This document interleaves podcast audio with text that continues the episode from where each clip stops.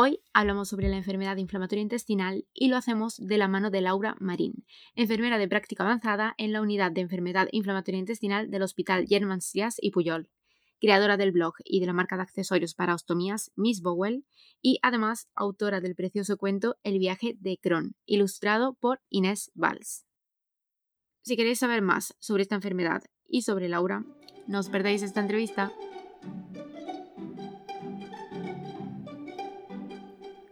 Bienvenidos al podcast El arte de cuidarte, un espacio donde hablaremos sobre salud, enfermería y cuidados. Si eres estudiante, personal sanitario, cuidador o una persona interesada en el mundo de la salud, eres bienvenido. Yo soy Laura, enfermera y autora de este podcast, y espero que te quedes bien cerca porque empezamos.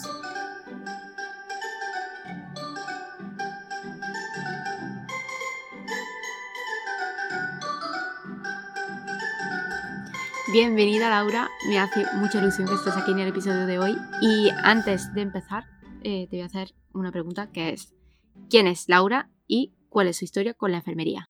Vale, bueno, es una pregunta difícil, em, pero así resumiendo, primero de todo yo creo que Laura Marín es madre, porque aparte es algo que he deseado siempre y que me costó mucho conseguir, y primero de todo es madre, y segundo soy enfermera. Y y mi historia con la enfermería, pues yo creo que viene casi desde que nací. Eh, es algo que llevaba dentro y, y, que, bueno, y que fui directa a conseguirlo. Sí que es verdad que cuando justo eh, me diplomé, pues vino, me vino una enfermedad, eh, me diagnosticaron la enfermedad de Crohn y tuve que dejar de trabajar durante dos, casi tres años pero yo creo que todos mis esfuerzos y, lo que me ayudó realmente a recuperarme y a, volver a ser yo es el volver a trabajar otra vez como enfermera. Entonces, es algo que forma muy, que es muy, que forma parte... Parte de ti, ¿no? Sí, sí, que forma, es, algo muy, muy de, dentro mío, la enfermería. Qué bueno. ¿Y actualmente a qué te dedicas?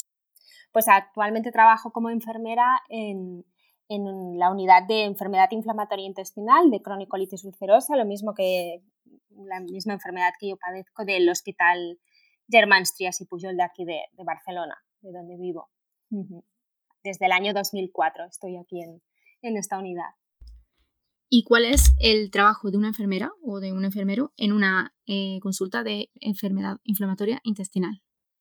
Bueno, pues el, trabajo que hacemos es sobre todo de acompañar al paciente desde que se le hace el diagnóstico y eh, hasta bueno, a lo largo de toda su enfermedad. Mm, lo que hacemos es acogerlo a la unidad, somos los que nos encargamos de acogerlo dentro de la unidad, de darle toda la información, de, informarlos y formarlos, resolverles todas las dudas, explicarles bien qué es esto de la, de la enfermedad de Crohn o la colitis ulcerosa hacemos educación sanitaria al, al, inicio y luego pues lo los vamos em, siguiendo y, bueno, y nos encargamos pues de, de, del Dar apoyo, ¿no? Sí, de darles apoyo, siempre educación sanitaria, pero luego también pues, pues del seguimiento de, según qué tipos de tratamientos, pues las vacunas, de asesoramiento cuando tienen que hacer un viaje, pues en casos especiales como pues un embarazo o si tienen problemas de relaciones sexuales. O es como estar ahí siempre eh, para darles apoyo. Y sobre todo porque son enfermedades que van a brotes, que no, que no puedes eh, prever cuándo van a estar bien o cuándo van a estar mal. Y entonces somos quizás la vía de acceso al, a la unidad o al equipo a la, hacerse las pruebas, pues siempre contactan normalmente a través de, la enfermera y, redirigimos un poco hacia dónde tienen que ir. Y bueno, pasando ya a la enfermedad inflamatoria intestinal, ¿qué es realmente esta enfermedad? Pues es una enfermedad autoinmune que se suele diagnosticar en adultos muy jóvenes o en adolescentes o, o adultos muy jovencitos de entre 15 y 25 años que afecta principalmente al, sistema digestivo y que, y que merma mucho la calidad de vida de las personas que lo padecen. Además, es una enfermedad muy escatológica, fea, vergonzante, con lo cual se silencia mucho y, es, y complica bastante la vida, sobre todo al diagnosticarse tan jóvenes.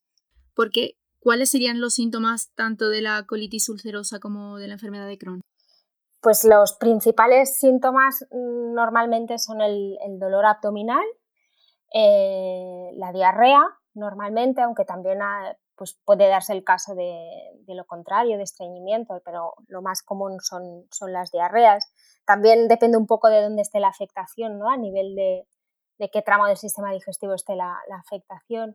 Pueden ir, tener fiebre, pueden tener anorexia, falta de apetito, pueden tener vómitos, eh, varía un poco, ¿no? Depende de, cada persona y, sobre todo de, la localización y, en qué tramo les afecte.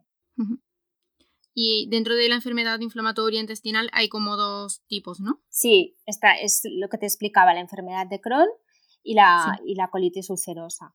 La diferencia principal es que la colitis ulcerosa solo afecta al colon, al intestino grueso, y eh, la enfermedad de Crohn puede afectar desde la boca hasta el ano a cualquier, a cualquier tramo del sistema digestivo.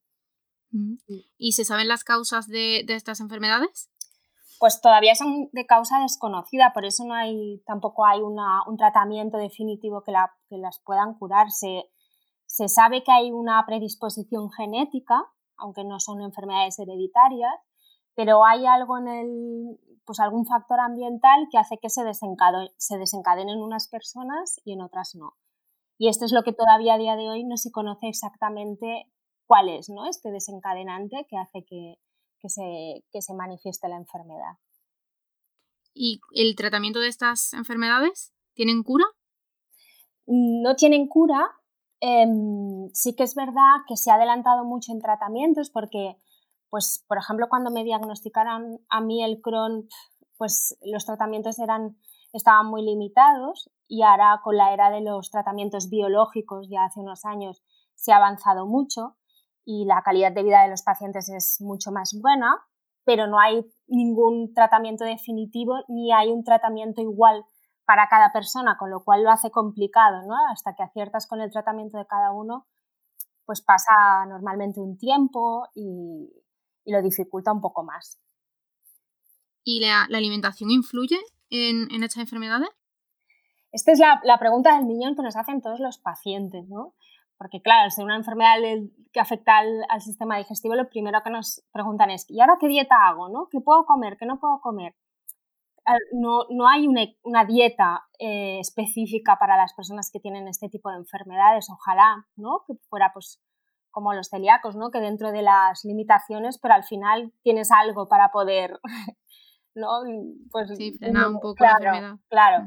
En este caso no, no hay una dieta, la dieta es libre, solo en, casos en que el intestino se ocluye se disminuye la fibra y demás, si no, la dieta es libre, pero sí que siempre aconsejamos pues hacer una dieta lo más sana y equilibrada que, que se pueda, porque al final, pues como todo, ¿no? Si contra mejor comas, pues mejor salud tienes y mejor lo llevas todo. Y evidentemente, pues si, haces eh, dietas mm, muy restrictivas, muy malas, acabas haciendo carencias y, ya son personas que suelen tener anemias y falta de nutrientes, pues además, si no lo suplementas con la dieta, pues te lo hace más complicado.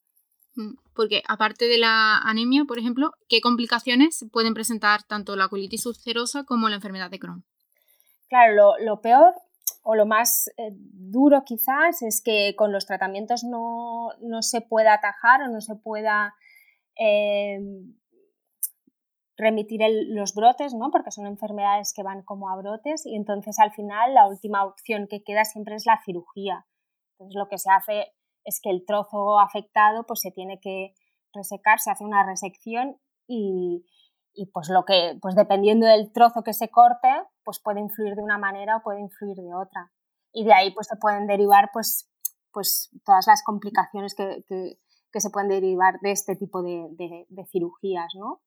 Sobre todo en el caso de la colitis, que ya cuando son colitis muy fulminantes, pues acaban ostomizados con, con una bolsita en el abdomen y claro, para gente sobre todo, para todo el mundo, ¿no? Mayores y jóvenes, pero claro, para la gente joven que está pues ahí empezando la vida como aquel que dice, ¿no? Pues es bastante traumático y difícil, ¿no? De asimilar y quizás es de las complicaciones más duras, Cuando se tienen que, que. Bueno, y antes has dicho que una de las funciones que teníais en consulta era la de dar asesoramiento en, para una persona con esta enfermedad que, por ejemplo, quiere irse de viaje, para que el viaje sea mucho más fácil, imagino, para, y para que no tenga complicaciones.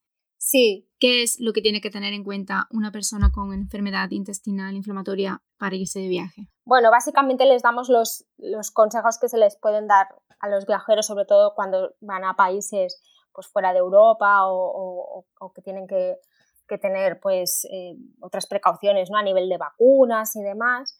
Lo que pasa que como muchos de los enfermos de cronicolitis ulcerosa además toman tratamiento inmunosupresor, pues se han de tener en cuenta quizás un poco más eh, aspectos de higiene, ¿no? Pues lo típico de no beber nunca agua que no esté embotellada, pues mm, alimentos crudos, todo esto reforzamos mucho más para que lo tengan más en cuenta y luego siempre pues les, les asesoramos eh, para que se lleven un pequeño botiquín, que lleven siempre medicación su medicación habitual de más para que no les se encuentren que allí pues les falte, eh, todas estas cosas, ¿no? Es un poco organizar el, el, viaje, sobre todo si son países que puedan tener cierto riesgo, que lo hagan con precaución y con todas las medidas.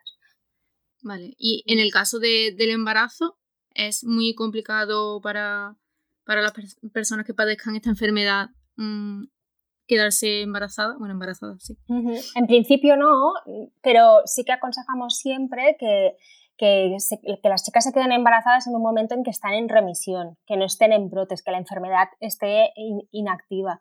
Y es por eso que, que siempre pedimos que, que, si pueden consulten antes con el equipo cuando es el momento idóneo eh, para quedarse embarazada, ¿no? tanto a nivel de síntomas de ellos como de, de parámetros de inflamación que nosotros miramos y que seguimos, pues que esté todo correcto y, el tipo de medicación que tengan, pues que, también les permita que no haya ningún riesgo durante el embarazo. Si se embarazan estando así, en remisión, normalmente esta remisión perdura durante todo el embarazo, por eso es tan importante que lo hagan de esa manera. En cambio, si, si quedan embarazadas estando la enfermedad activa, suelen tener embarazos más, más complicados. ¿no? Mm. Vale, y hablando un poco sobre ti y Miss Bowen, que es así como te llamas en Instagram y así como se, eh, es como se llama tu página web, mm, ¿cómo nace Miss Bowen? Bueno, Miss Bowen nació de esto, ¿no? Un poco de ver que muchos pacientes cuando venían a, a mi consulta, pues eh, venían con ese, pues aquejando, pues esto, ¿no? Pues sobre todo las personas que, los chicos que estaban ostomizados, que, pues que es como algo tan todavía hoy en día considerado como tan feo que, que, claro, que, que, pues no sabían cómo, cómo tirar adelante, ¿no? Cómo volver a bañarse, por ejemplo, o a hacer deporte, o a tener relaciones sexuales, o, y claro, te quedabas ahí un poco limitada porque no tenías mucho que ofrecerle, ¿no? Más que que se fueran haciendo sus apaños y sus cosas. Y de ahí surge un poco la idea de, de crear Miss Bowell y hacer accesorios para las personas ostomizadas. Son accesorios textiles, ¿no? que bandas, eh, fundas para las bolsas. Y aparte de todo este, de, toda esta parte ¿no? de, accesorios para los ostomizados, pues creé el Rincón Solidario, que, es pues, para recaudar fondos para ayudar a investigar las enfermedades como el Crohn y la colitis, ¿no? que todavía falta mucho por avanzar y entonces, pues hicimos toda una serie de, merchandising, de camisetas, de, pues también hemos hecho calendarios solidarios, toda una serie de actividades y de productos para ir recaudando fondos y dar visibilidad a este tipo de enfermedades que, que, se ocultan, ¿no? A veces se, se esconden. Mm. Y bueno, eres enfermera y paciente. Mm, ¿Cómo afrontas tú la enfermedad y cuál fue tu proceso con la ostomía? Yo eh, llevé una gastrostomía, no llevé una, una colostomía, o, ¿no? que es lo que, para lo que creé los accesorios. Llevé un, pues para, lo que, para quien no lo conozca, ¿no? pues es un, como un tubito directo al estómago con el que estuve 18 meses, me alimentaba a través de, de, una, de una máquina. ¿no? supongo que cuando tocas algo tan de cerca, ¿no? Una cosa es tocarlo como profesional sanitario, pero otra cosa es vivirlo desde la visión del paciente. Y, cuando, y aparte era muy joven, tenía 24, 25 años, ¿no? Cuando, cuando me pasó todo esto. Entonces, pues supongo que te lo hace, que te, que te da otra visión, ¿no? O que te hace que empatices muchísimo con lo que está pasando, pues eh, ahora estos chicos jóvenes que vienen a, a, la consulta, ¿no? Me pongo mucho en su, en su piel. Y, y, bueno, y de ahí surgió todo esto, ¿no? El querer hacer algo que a mí me hubiera ido en su momento me hubiera ido genial, ¿no? Para poder llevar, pues aquel tiempo que tuve que vivir, haberlo llevado mejor. También tienes un cuento publicado que se llama El viaje de Kron. Sí.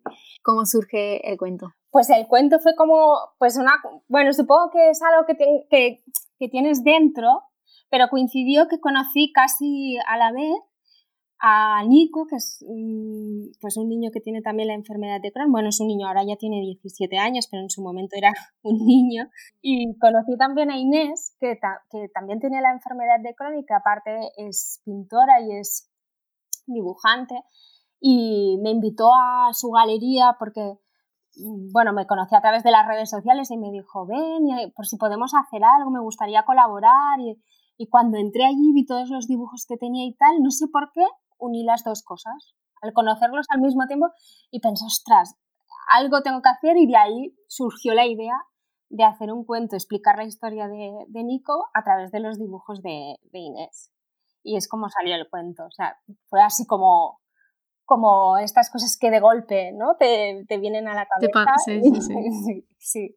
Qué bueno. Y la verdad es que fue una experiencia súper chula y súper bonita, ¿no? Porque es algo que quedará ahí y que, bueno, no sé, y que al final era como explicar mi historia también, pero a través de, de, la vida de, de, Nico, ¿no? Que era un, un niño. Qué bonito.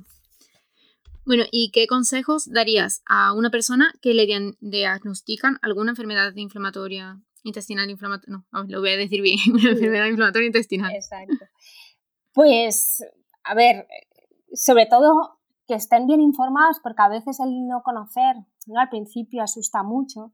Y lo que hacemos todos ahora pues es ir corriendo a Google y empezar a buscar información por nuestra cuenta y eso pues a, pues a veces lo que hace es preocuparnos aún más, ¿no? O, o, casi desinformarnos, ¿no? Porque no, nos empapamos ahí de, de cosas y, y, nos produce más angustia y ansiedad. O sea que sobre todo es informarse bien y en un sitio veraz y correcto, ¿no? Una buena información, porque cuando lo conoces todo yo creo que eso te da tranquilidad y te da más herramientas para poder luego afrontar la enfermedad y, y aceptarla. Yo creo que, que, sí que es verdad que a veces pues nos fastidia a todos, ¿no? Y como me pasó a mí, a una edad muy temprana, muy joven, ¿no? Y nadie tiene ganas ni, ni le apetece que le caiga ese jarro de agua fría, pero una vez lo aceptas y lo asimilas, pues, y te adaptas, al final, pues es la frase esta que decía Florence Nightingale, ¿no? Que no podemos eh, ser dueños quizás de nuestro destino, pero sí de cómo lo afrontamos, ¿no? Y entonces es un poco, un poco esto.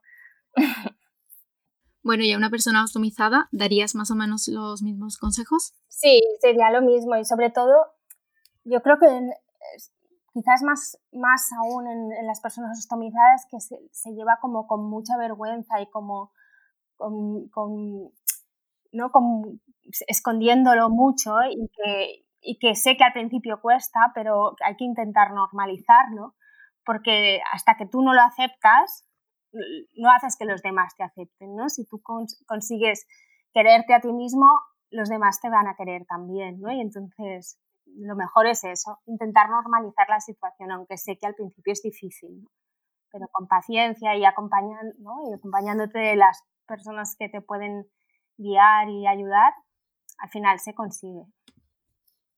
Sí. Y por último, ¿qué es para ti la enfermería? Pues para mí la enfermería, como tú dices siempre, es como el arte de cuidar. sí, es el, es el, sí, el arte de cuidar. Yo siempre digo esta frase, ¿no? Que, que tienes que ser la enfermera que te gustaría que te, que te, que te atendiera, ¿no? La enfermera que te gustaría tener. Y eso me quedó como muy grabado, ¿no? Pues en mi época de paciente, podríamos decir. Y, yo creo que siempre intento llevarlo a cabo, ¿no? Que es súper importante, pues, formarte, tu experiencia, las habilidades que podamos ir eh, aprendiendo a lo largo del tiempo, ¿no? Practicando, pero también la actitud es súper importante. Tienes que tener una buena actitud para tratar con las personas y sobre todo con las personas que, que están enfermas porque ahí es cuando más nos necesitan, ¿no? Entonces, pues eso, el arte de cuidar. Porque además me encanta haber visto en tu Instagram que eres eh, enfermera experta en inteligencia emocional. Sí, eh, bueno, es algo que yo creo que me ha ayudado mucho, ¿no? El trabajar las emociones y todo lo que viví en su momento. Y sí que he intentado formarme mucho en este, en este campo, porque al final lo que yo veo es que la mayoría de las personas lo que necesitan es esto, ¿sabes? Es saber gestionar muchas veces las emociones, el estrés, la ansiedad, el miedo que nos genera eh, la enfermedad, lo desconocido. Y a mí esto me ayudó mucho y entonces pues creo que es fundamental. Yo estoy totalmente de acuerdo contigo. Creo que es fundamental para el personal sanitario, para ayudar a afrontar el paciente la enfermedad e incluso para aplicárselo a uno mismo. Sí. Y, y bueno, Laura, una última cosa que, que es que nos digas cuáles son tus redes sociales, dónde pueden encontrarte. Pues a mí en redes sociales se me conoce como Miss Bowell y me pueden encontrar pues en Instagram, en Facebook, Twitter, YouTube y siempre pues con este, con mi alias que es Miss, Miss Bowell, mis intestinos. sí, sí. Es verdad, no sabía. No sabía que Bowell era intestino. Sí, sí. En, el inglés queda más, más mono, ¿no? sí, sí. al final un poco es, pues eso, ¿no? Derivado de ahí, de, trabajar siempre con, la tripa. Vale, vale, genial, genial. Bueno, Laura, pues hemos terminado. Muchas gracias. Qué bueno que muchísimas gracias por aceptar la entrevista. A ti, muchas gracias por hacérmela, me hace mucha ilusión.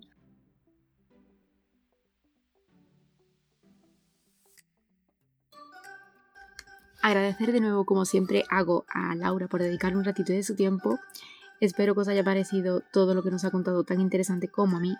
Y si es así, podéis seguirnos en cualquier plataforma en la que estéis escuchando este episodio. Puedes comentar y podéis compartir en redes sociales.